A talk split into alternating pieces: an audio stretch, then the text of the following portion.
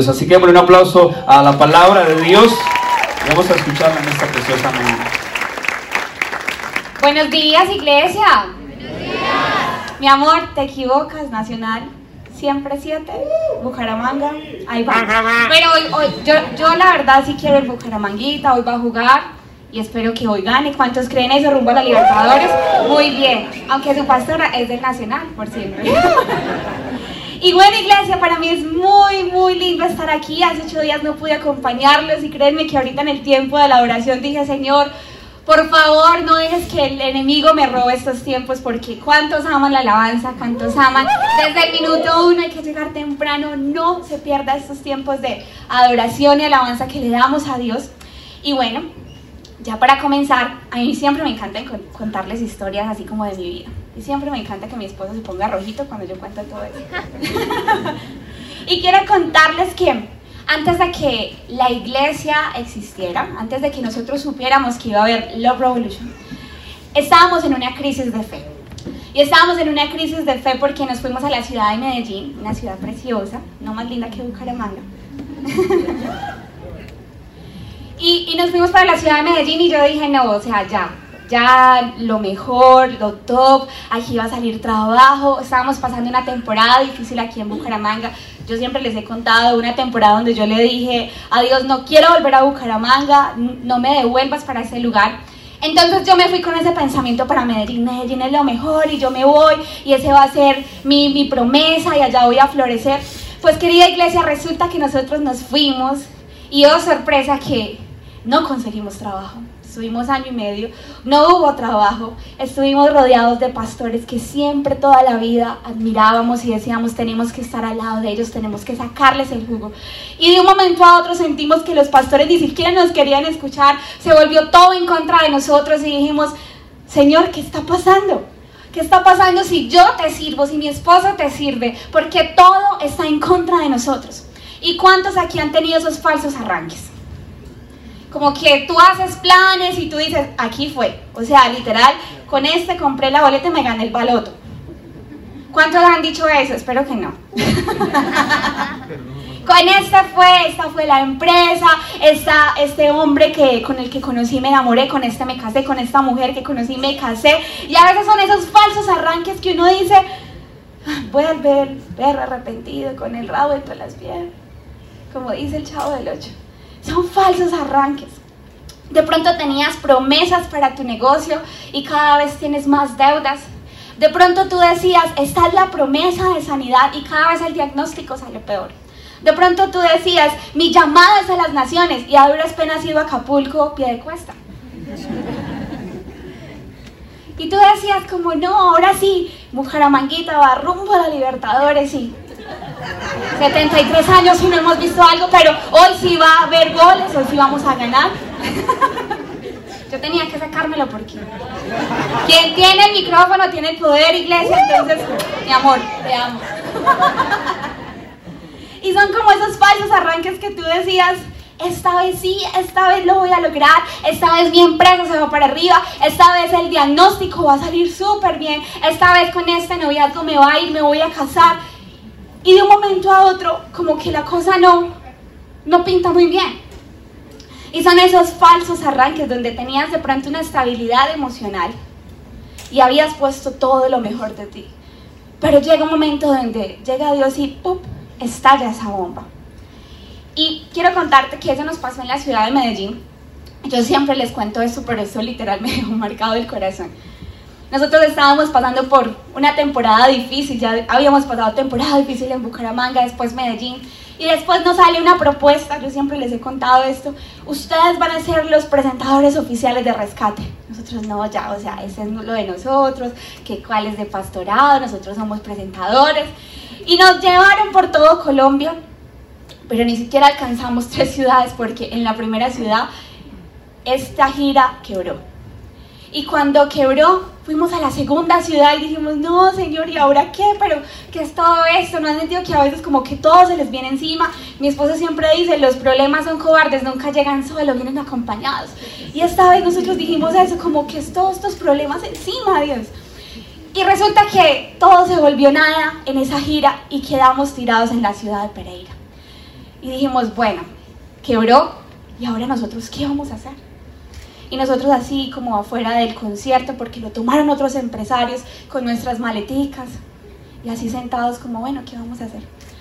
Cuando desde lejos llega una persona y le dice a mi esposo, pastor, no, yo no lo puedo creer que usted esté aquí en este lugar, yo no lo puedo creer, yo siempre he querido conocerlo, yo quiero que usted vaya a mi iglesia, usted tiene muchas cosas que hacer mi esposo, eh, sí, espérate, yo miro la agenda, ¿a qué hora le llego?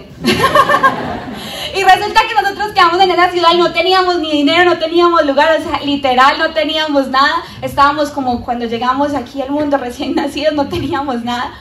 Y llega esta persona y dice, no, yo los quiero tener, por favor, espérense aquí, tato nosotros, listo de una, nosotros, ay Señor, gracias. Señor, me has mirado a los ojos. Bueno, listo. Cuando fuimos a esa iglesia donde creíamos que íbamos a dar algo, llega el Señor que es tan especial, que tiene todo tan bien planeado, y nos lleva a esa iglesia y los pastores nos recibieron con tanto amor y en un tiempo de oración, de, de alabanza como lo teníamos ahorita orando por las peticiones llegaron y nos dijeron, ustedes vengan para acá.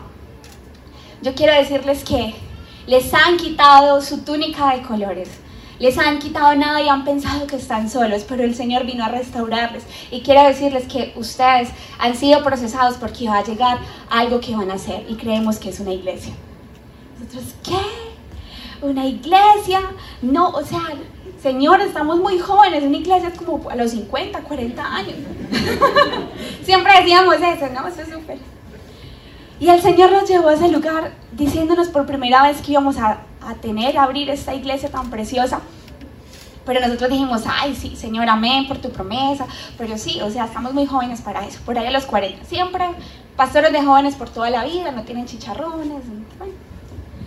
Hasta que otro momento llegó Dios por medio de cinco pastores, diferentes lugares, a todos los que íbamos, Dios los está llamando a hacer iglesia. Y nosotros, sí, que el Señor, amén, que sí, que sí. Hasta que llegó una última persona y nos dijo, Dios los está llamando con las fuerzas del hoy. Y es ya. Porque si no, el Señor va a demandar otras cosas de ustedes. Así que con este proceso tan difícil, gracias, mi Lili con este proceso tan difícil, tan duro, supimos que Dios estaba preparándonos, que había un proceso, que había cosas que no servían durante esos dos años que tuvimos de proceso. Habían cosas que no servían para lo que era tener este hijo llamado Love Revolution. Y Dios dijo, ahora sí, es tiempo de que saquen esas promesas y aquí les entrego esta casa. Y quiero decirles, iglesia, que cada vez que llegue un proceso a sus vidas, no lo rechacen. Cada vez que llegue un proceso a sus vidas, no se olviden de las promesas de Dios. Y antes de eso quiero que me acompañes en esta oración. Y papá, yo te doy gracias, Señor, por poner esta palabra. Yo te pido, Espíritu Santo, que traigas a memoria en esta enseñanza todas las promesas que tú les has entregado a ellos.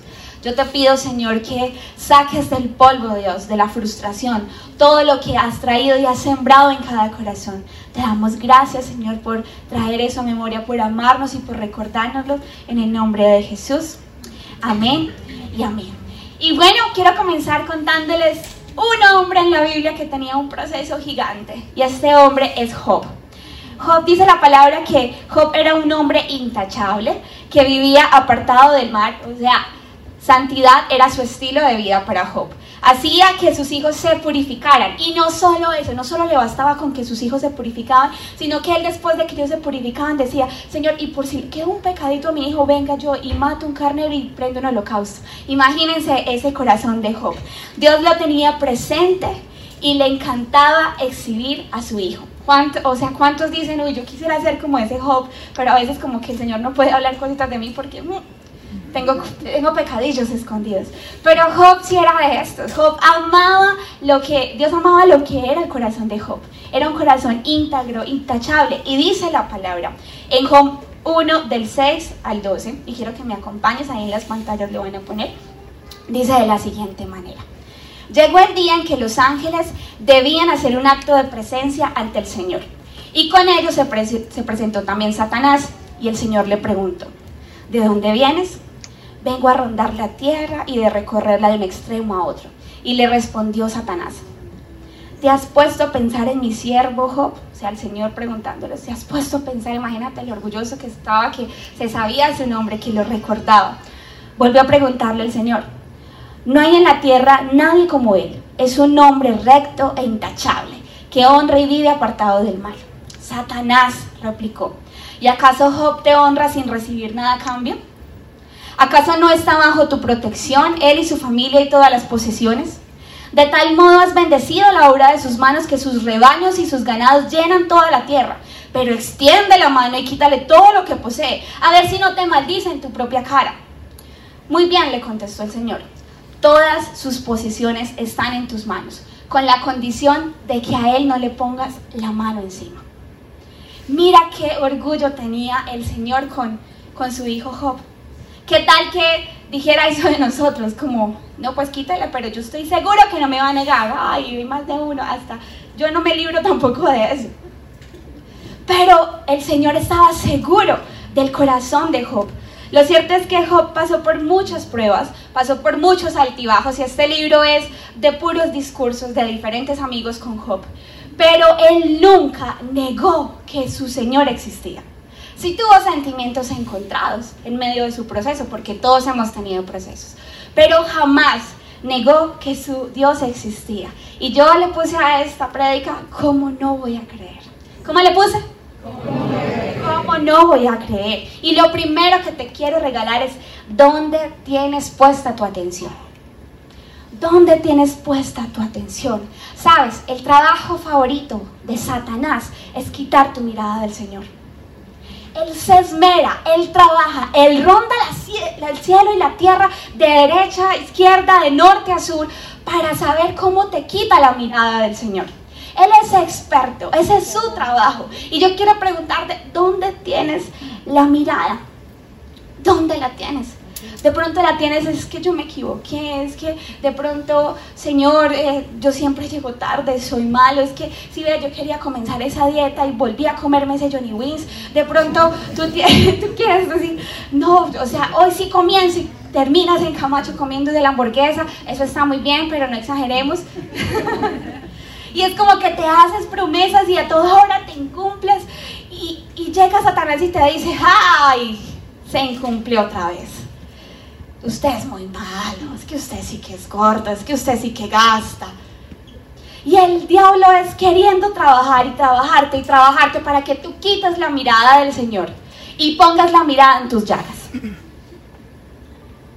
Pero ¿hacia dónde tienes tu atención? ¿Estás mirando hacia arriba? O estás mirando, ay sí, es que me equivoqué, es que esto, es que lo otro, es que mira, es que no va a haber sanidad para mí, es que no va a haber eh, cosas, no va a haber un trabajo que supla todas mis deudas, estoy más endeudado que quién sabe qué. Y es el diablo así, trabaje, te trabaje, trabaje, trabaje, y quitas toda la atención. ¿Qué conversaciones tienes tú contigo mismo? Quiero que pienses ahí. ¿Qué conversaciones tienes contigo mismo? Cuando nadie te está viendo, cuando estás en el baño sentadito, que uno es como mirando la nada. ¿Qué conversaciones estás teniendo contigo? ¿Qué conversaciones tienes cuando estás solo? Cuando vas caminando? ¿Qué conversaciones tienes contigo? ¿Son conversaciones de vanidad o son conversaciones de destrucción? Quiero que te pongas a pensar cuando estoy solo, cuando estoy en el baño quietico, ¿qué conversaciones estoy teniendo conmigo? Y quiere decir que según esas conversaciones es donde tú tienes puesta toda tu atención. Porque es la conversación más sincera que tú tienes y es contigo mismo. Y cuando estás calladito, ¿qué es lo que está inundando tu mente? Son pensamientos negativos, son pensamientos de destrucción. ¿Y hacia dónde tú tienes tu atención? ¿Hacia dónde la tienes? Tu boca en las últimas conversaciones, la última conversación que tuviste así fluida, que eso contaste chisme, desatrasaste cuaderno, ¿qué fue lo que más salió de esa conversación? Porque según lo que sale de esas palabras, es lo que está llenando tu corazón. La palabra dice que de la abundancia del corazón abra la boca, pero también hablan las redes sociales. Entonces, ¿hacia dónde estás fijando tu atención? Lo segundo que yo te quiero regalar es, ¿qué voces estás escuchando? Job 2, del 9 al 10, dice de la siguiente manera. Su esposa le reprochó, ¿todavía mantienes firme tu integridad? Maldice a tu Dios y muérete. Maldice a tu Dios y muérete. Job le respondió, mujer, hablas como una necia. Si de Dios sabemos recibir lo bueno, no sabremos también recibir lo malo. ¿Qué voces estás escuchando? Y quiero detenerme un poco acá porque muchos de nosotros tenemos convicciones, vamos a la iglesia, salimos el domingo súper conectadísimos con esa palabra fresca, con esa adoración y decimos, sí Señor, así es tu gracia, es perfecta. Pero después que salimos al trabajo, que salimos de aquí, no, yo en Colombia no me quedo. No, eso no sabe usted qué presidente va a quedar. Yo de usted fuera sacando los papeles, me voy yendo. No, aquí no hay futuro, que se va a quedar aquí. Téngalo fijo, sáquelo, sáquelos. Y estoy hablando de esto porque eso está como en el aire, como ese temor en Colombia, como ¿qué va a pasar? Pero ¿qué voces estás escuchando? ¿Qué voces estás escuchando? Y de pronto quiero preguntarte, ¿tú eres voz de vida o eres voz de sepultura? Eres voz de los que dicen, tranquilo, no, no sabemos quién va a quedar, no sabemos qué va a pasar, pero yo tengo un Dios y ese me da seguridad. O eres esa voz que dice, no, papito, usted no sea bobo, aspire a más, aspire a más. Saquen los papeles. Huya, huya. ¿Qué voz eres tú? ¿Qué voz estás escuchando? ¿Qué voz eres? Y la palabra dice en Proverbios 29, 25 que el temor de hombre pondrá lazo, mas el temor a Jehová será exaltado. ¿Dónde estás poniendo? ¿Qué voces estás escuchando? ¿Dónde estás poniendo tu atención? El temor pone lazo. Y yo siento que a veces en nuestro país eso es lo que está pasando. Y eso no es un secreto, no es algo desconocido, eso está pasando. La gente tiene miedo, la gente no sabe qué va a pasar, la gente es como, ¿para dónde voy? ¿Qué cojo? Me voy de mula, me voy por debajo, por encima, ¿por dónde? Pero Dios mío. Pero ¿qué te dice el Señor? ¿Qué voz estás escuchando? ¿Qué te dice Dios a ti? ¿Estás escuchando esa voz que dice, no, aspira más? ¿Y Dios te dijo que te fueras? Dios te dijo que salieras. ¿Cuáles son las promesas que Dios ha hecho en tu vida? ¿Qué te ha dicho Dios?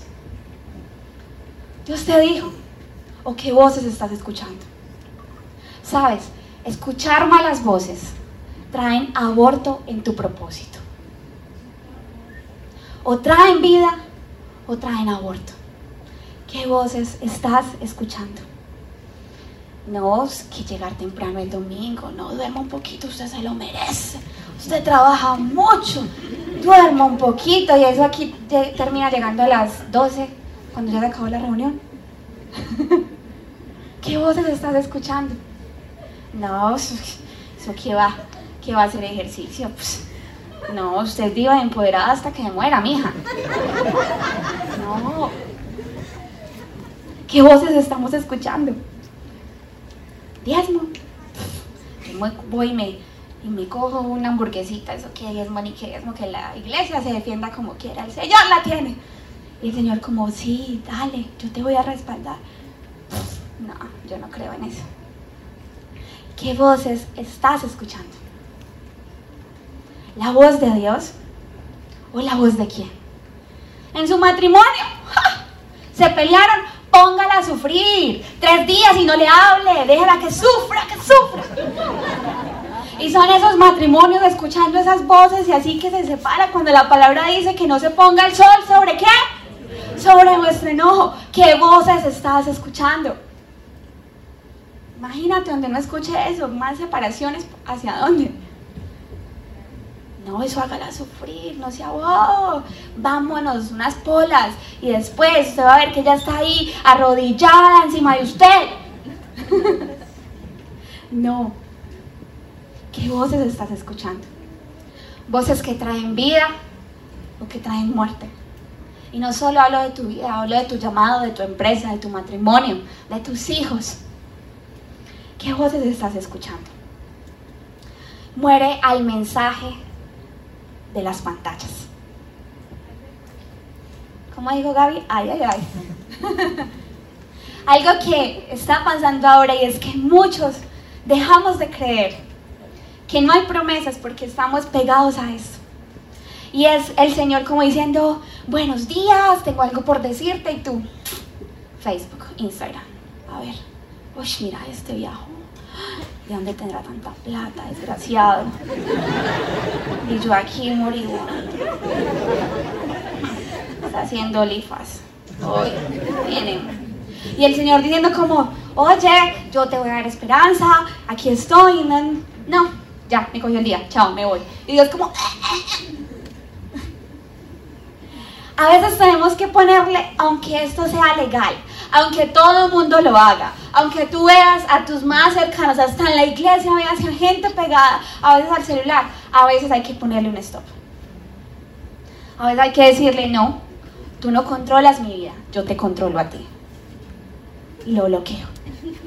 Pero a veces es el celular cargando y uno ahí pegado, a ver, y el celular como, déjame cargar, y uno ahí como, mire, mire, que mire, que mire. No, hay que morir a las pantallas. Ahora no te estoy diciendo, no, o sea, no vea el celular, o sea, véndalo, tírelo. No, tampoco estoy diciendo eso. Pero ¿cuánto tiempo pasas aquí? ¿Y de qué te alimentas cuando estás aquí? ¿A quién sigues?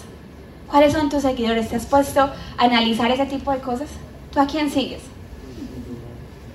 ¿Qué es lo que más está rondando en tu celular? Y esto no solo para los jóvenes, porque yo he visto también los adultos pegados ahí y con juegos, eso se trasnochan y uno, mamá, póngame cuidado, ay, espérame, hija, que no sé qué, pero mamá, estoy aquí, vine a visitarla, y ellos ahí pegados. O sea, esto incluye a todos.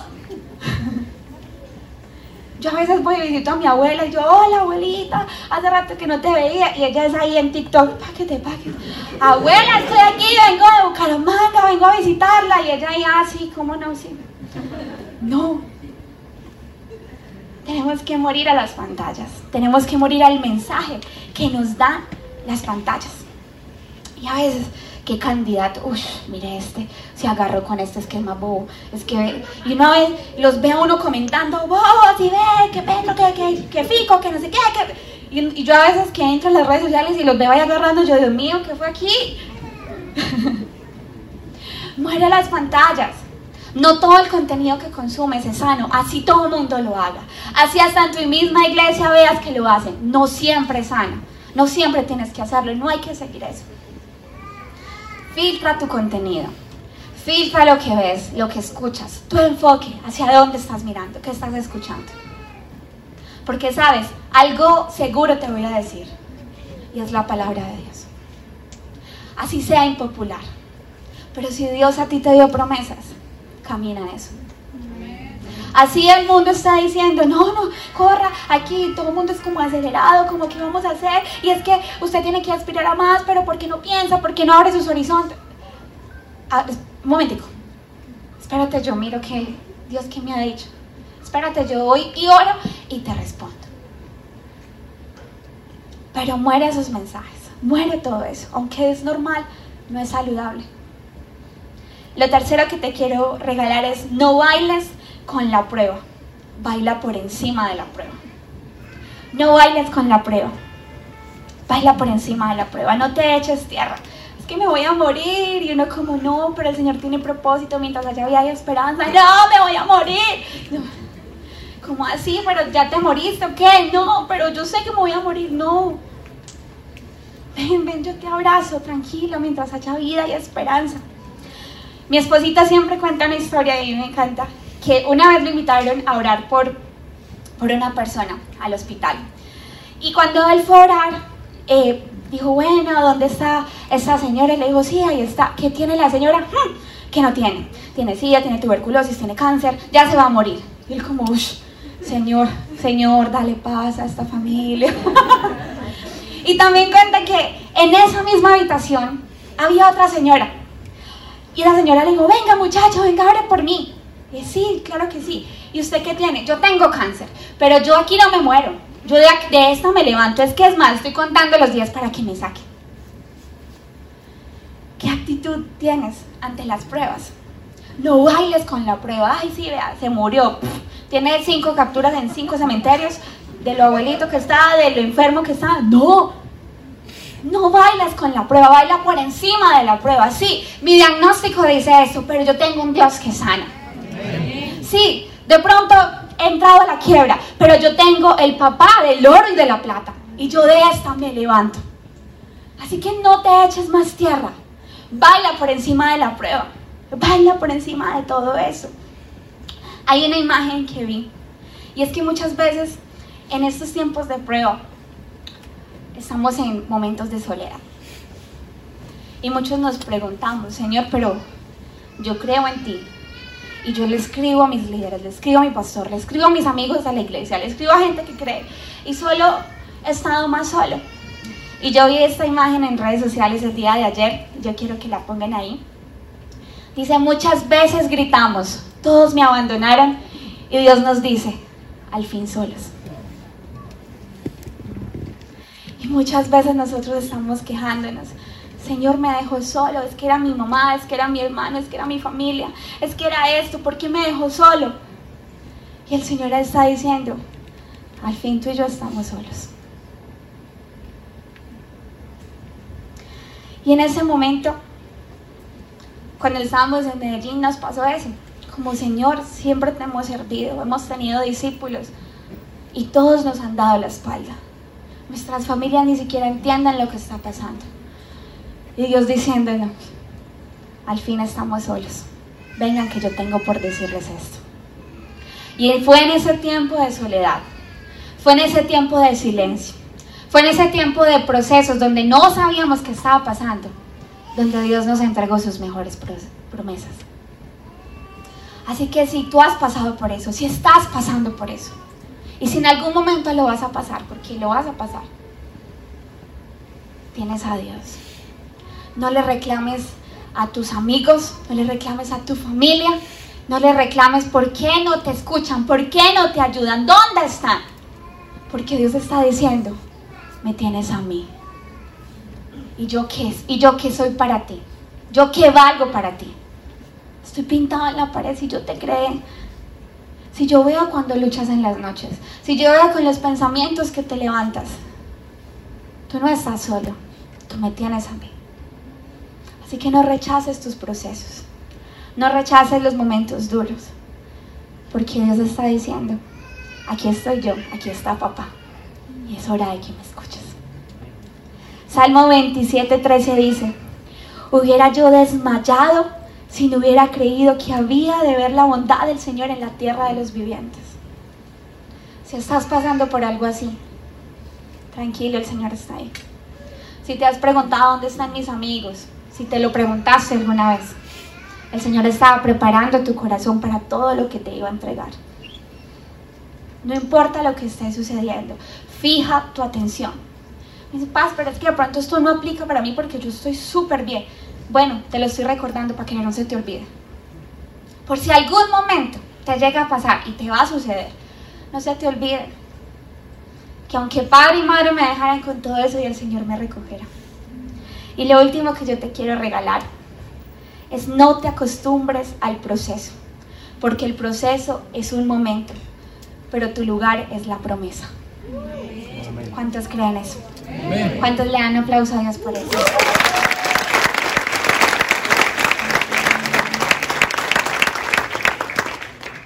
Sabes, debes cuidar tus emociones. Debes cuidar de qué estás alimentando tu mente. ¿Dónde pasas tus, tus horas, tus minutos? ¿Dónde pasas todo? Cuida todo. No entierres las promesas que el Señor te ha dado. No te dejes llevar por la corriente. Aunque todo esto esté así, en este momento todo esto está tan fresco como ese susto, ese miedo, ese temor, ese que vamos a hacer. No te dejes guiar por eso, porque el temor que está sucediendo, eso no viene de Dios, eso viene del enemigo. Y es clave, tú dónde estás poniendo tu atención, dónde tienes las promesas que el Señor te ha entregado. Pero paz, es que a mí sí me dio promesa de naciones. Bueno, a ti te la dio, ve, antes estás demorado. Pero si a ti no te ha dicho que salgas de donde estás, ¿tú qué haces gestionando? ¿Tú qué haces como un loco mirando qué vas a hacer? Es que no confías en Dios. Dios tiene algo más grande para ti. Sabes, te lo digo con autoridad porque nosotros hemos estado ahí. Nosotros estuvimos en una ciudad tirados. Solo teníamos a Dios. Y sin saber antes de eso, que era lo que Dios, el lugar donde Dios nos iba a dar la promesa, donde nos iba a dar el propósito, donde nos iba a decir, esto es lo que ustedes tienen que hacer, hágale. No rechaces esos momentos. No le eches la culpa a Dios, es que tú dónde estás, es que no te escucho. Porque Él sí está. Él te quiere entregar promesas. Y sabes, si el Señor te ha dado promesas a ti, es tiempo de que las recuerdes. Es tiempo de que las saques de ese baúl, las desempolves.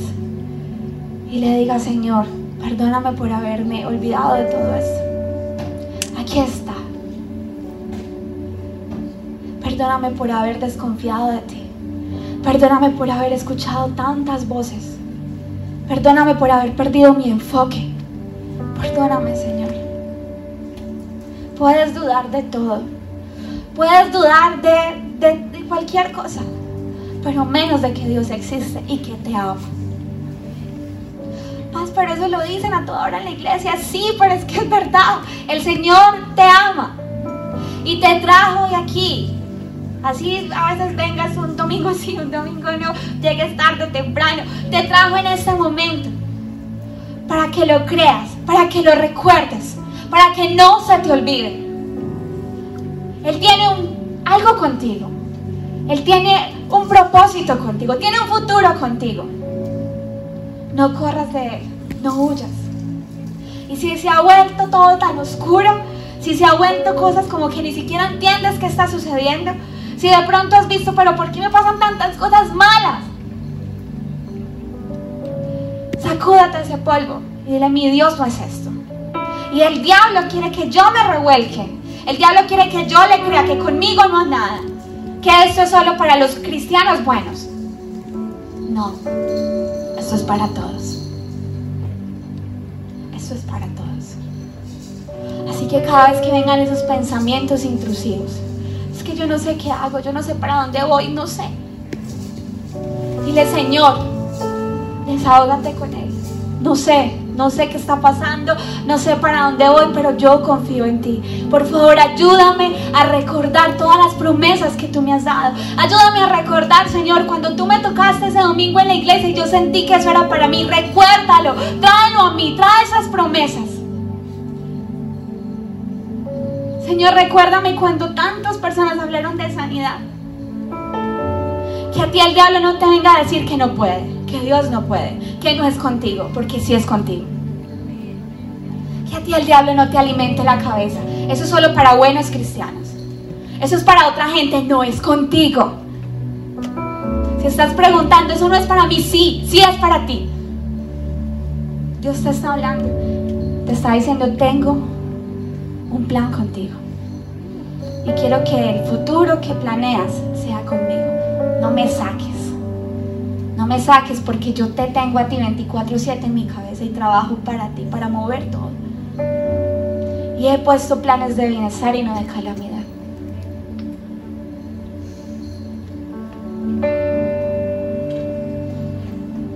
Quiero que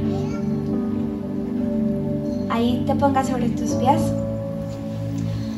Y sé que el Señor ha traído promesas a tu, a tu mente. Sé que a veces el Señor como que sacude con ese amor, con ese abrazo que dice, vengo a derrotar todos los argumentos que has levantado en mi contra. Vengo a sacudirte de todos esos planes que has hecho sin mí. Yo te he dado palabra, yo te he dado promesas y yo a ti nunca te he sacado de mi mente ni de mi corazón. Yo quiero que ahí cierres tus ojitos. Espíritu Santo, yo te doy gracias, Padre, por haber intervenido antes de que yo hubiera echado todo a perder. Yo te doy gracias, Señor, por recordarme quién eres tú. Yo te doy gracias, Padre, por las promesas. Promesas en mi empresa, promesas en mi familia, promesas conmigo. Yo te doy gracias por recordarme, papá. Perdónanos por haber dudado de ti. Perdóname por creer que nada es conmigo. Cuando tú eres insistente, Señor, y dices, sí, sí es contigo, es contigo que tengo un plan, es contigo que tengo un llamado. Y yo te pido, Espíritu Santo, que comiences a traer a memoria las promesas, Señor, que has depositado en cada uno de ellos.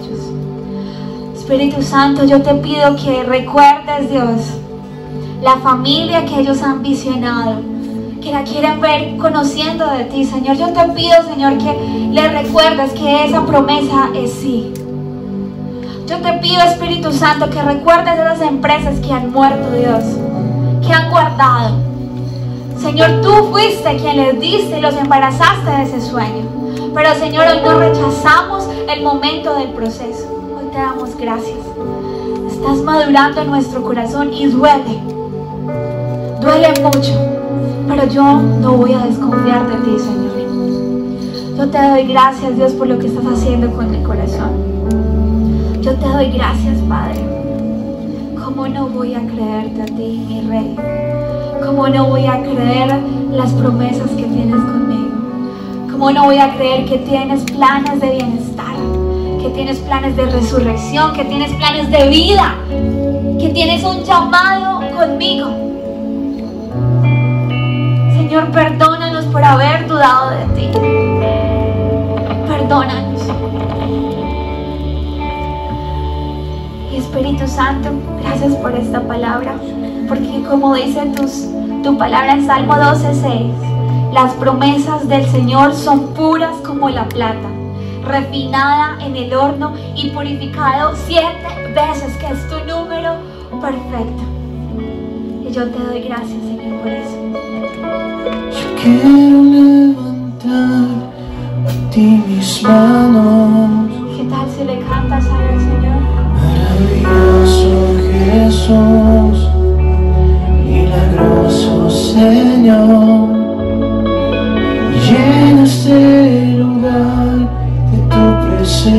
Presencia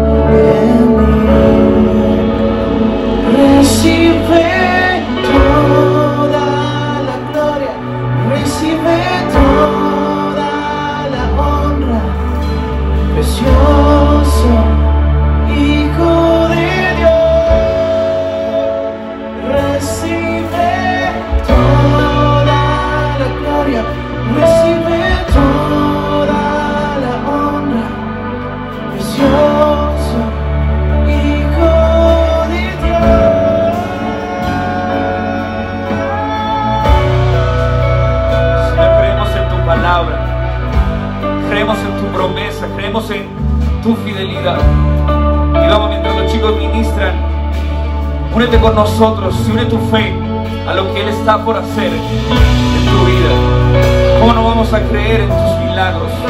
¿Cómo no vamos a creer en tus promesas? Por eso te adoramos, Jesús. Quiero levantar a ti